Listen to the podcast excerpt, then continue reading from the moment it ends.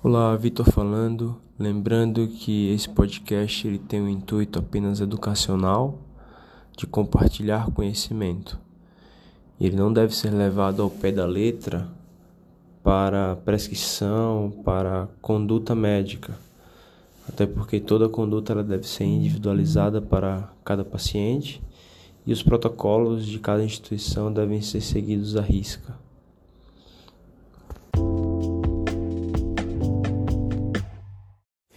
Hoje vamos falar um pouco sobre sintomas e manifestações clínicas, diagnóstico da cardiopatia hipertrófica. O paciente ele pode se apresentar com dispneia por conta de uma insuficiência cardíaca, geralmente de fração de ejeção preservada. Pode se apresentar com dor torácica por compressão extrínseca das coronárias quando aumenta o trabalho miocárdico, como por exemplo no exercício. Então é muito comum angina de esforço palpitações, geralmente por arritmias atriais, mas arritmias ventriculares, apesar de mais raras, também são possíveis.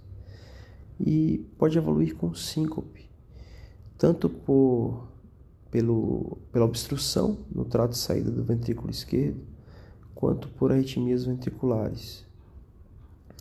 É muito importante nós entendermos que esses sintomas geralmente são dinâmicos, pois a maior parte dos pacientes que apresentam sintomas eles apresentam a forma obstrutiva da doença, com obstrução no trato de saída do ventrículo esquerdo.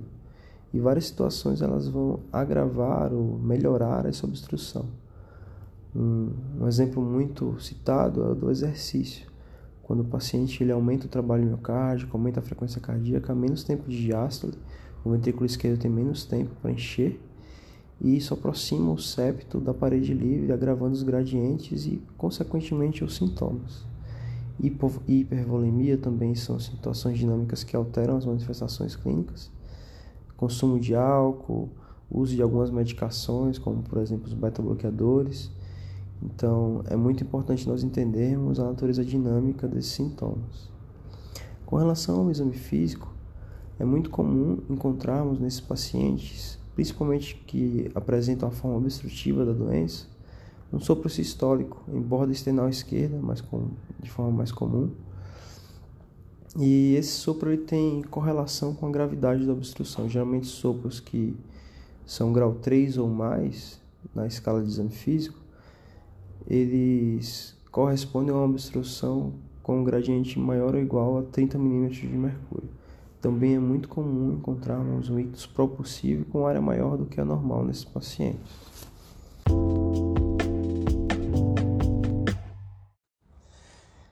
Com relação ao curso clínico da doença, estudos antigos eles mostravam uma letalidade relacionada de 4 a 6% ao ano. Entretanto, esses estudos tinham um grande viés de seleção, foram realizados em centros muito especializados, em que pacientes mais, só pacientes mais graves eram encaminhados e não representavam todo o espectro clínico da doença. Estudos mais novos eles mostraram que essa mortalidade, essa letalidade, ela é na verdade muito mais próxima da população geral e é de cerca de 1% ao ano. Isso é explicado tanto pela inclusão de pacientes menos graves nos estudos, mas também pelo avanço do tratamento da doença a presença hoje de, da possibilidade de colocarmos cardiodesfibriladores implantáveis nos pacientes com alto risco de morte súbita, de realizarmos transplante cardíaco nos pacientes que evoluem com disfunção sistólica refratária, tudo isso altera a letalidade e o curso clínico da doença.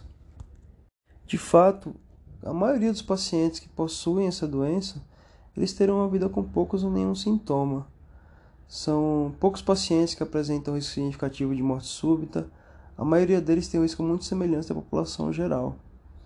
Essa é informação que é muito importante ser passada para o paciente, porque quando ele recebe esse diagnóstico de cardiopatia hipertrófica, ele acha que é uma sentença de morte, que na verdade não é assim. E com o tratamento correto e o acompanhamento correto, ele terá uma sobrevida muito semelhante à população geral. Isso é ainda mais verdade quando o paciente chega à idade, à meia-idade, ao próximo aos 60 anos de, de vida. Porque após os 60 anos, a chance de morte súbita ela diminui muito. E a maioria dos pacientes que são idosos, que têm cardiopatia hipertrófica, eles vão morrer de outras causas. Dito isso, há sim um grupo de pacientes que terão curso de doença mais maligno. As três situações que mais preocupam são a presença de arritmias atriais, esses pacientes que desenvolvem fibrilação atrial e têm cardiopatia hipertrófica, eles são de altíssimo risco tromboembólico. Pacientes, alguns pacientes também desenvolvem insuficiência cardíaca mais grave, com classes funcionais de 3, 4, refratários ao tratamento, e uma pequena parcela deles pode até necessitar de transplante cardíaco. E outra preocupação muito relevante na doença é a da possibilidade de morte súbita e arritmias ventriculares. Tendo em mente essas manifestações clínicas da doença, é importante a solicitação de exames complementares. O primeiro e mais simples de triagem é sempre o eletrocardiograma. Estará alterado em 90% dos pacientes e muitas vezes até precede manifestações clínicas. É comum o paciente ele ter alteração eletrocardiográfica, não ter manifestação clínica e o diagnóstico ser desencadeado por conta dessa alteração eletrocardiográfica. O ECG ele é ótimo como triagem, geralmente vai mostrar alterações compatíveis com sobrecarga de câmaras, principalmente sobrecarga de câmaras esquerdas. Mas o exame mais importante para o diagnóstico acaba sendo o ecocardiograma. Uma espessura de parede maior que 15 milímetros ela é compatível com a doença e além disso pelo eco a gente também vai conseguir ver se o paciente tem ou não obstrução no trato saído do ventrículo esquerdo, que é importante para predizer a possibilidade dele desenvolver sintomas e também para o prognóstico do paciente. Sendo que 30 milímetros de mercúrio é o gradiente de corte para nós definirmos o paciente como portador da forma obstrutiva. É importante também tentar provocar o gradiente para nós identificarmos a forma latente, obstrutiva latente da doença.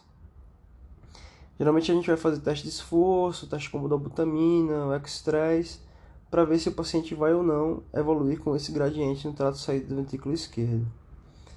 O ecocardiograma ele é diagnóstico quando há essas alterações, mas como já falado antes, é muito importante que sejam excluídas causas secundárias de hipertrofia. Amiloidose, outras doenças de depósito, como doença de Fabry, hemocromatose, são importantes de serem excluídas para que doenças, doenças que possuem um tratamento específico não sejam perdidas e que a gente possa melhorar o prognóstico desses pacientes que têm uma doença secundária específica. Outro exame importante que altera a probabilidade pré-teste do eco é o teste genético. Quando disponível, geralmente é difícil de ser disponível, mas quando é disponível, é importante realizá-lo porque a presença de uma mutação que é compatível com cardiopatia hipertrófica, aumenta muito a probabilidade de pré-teste do eco e as alterações sugestivas no eco elas vão ser encaradas de outra forma. Além disso, no teste genético também são realizadas de rotina algum a pesquisa de algumas mutações que são compatíveis, por exemplo, com amiloidose, doença de Fabry. Sendo assim, vai ajudar também a excluir diagnósticos diferenciais. Outro exame que vem ganhando muita importância é a ressonância magnética cardíaca principalmente quando o paciente não tem uma janela boa para o eco ou quando há dúvidas sobre os diagnósticos diferenciais. Além disso, há estudos recentes que mostraram que a presença de fibrose, a porcentagem de fibrose no miocárdio nesses pacientes, ela, é, tem, ela tem correlação com o prognóstico, com a chance de morte súbita e com a chance de evolução para insuficiência cardíaca mais grave.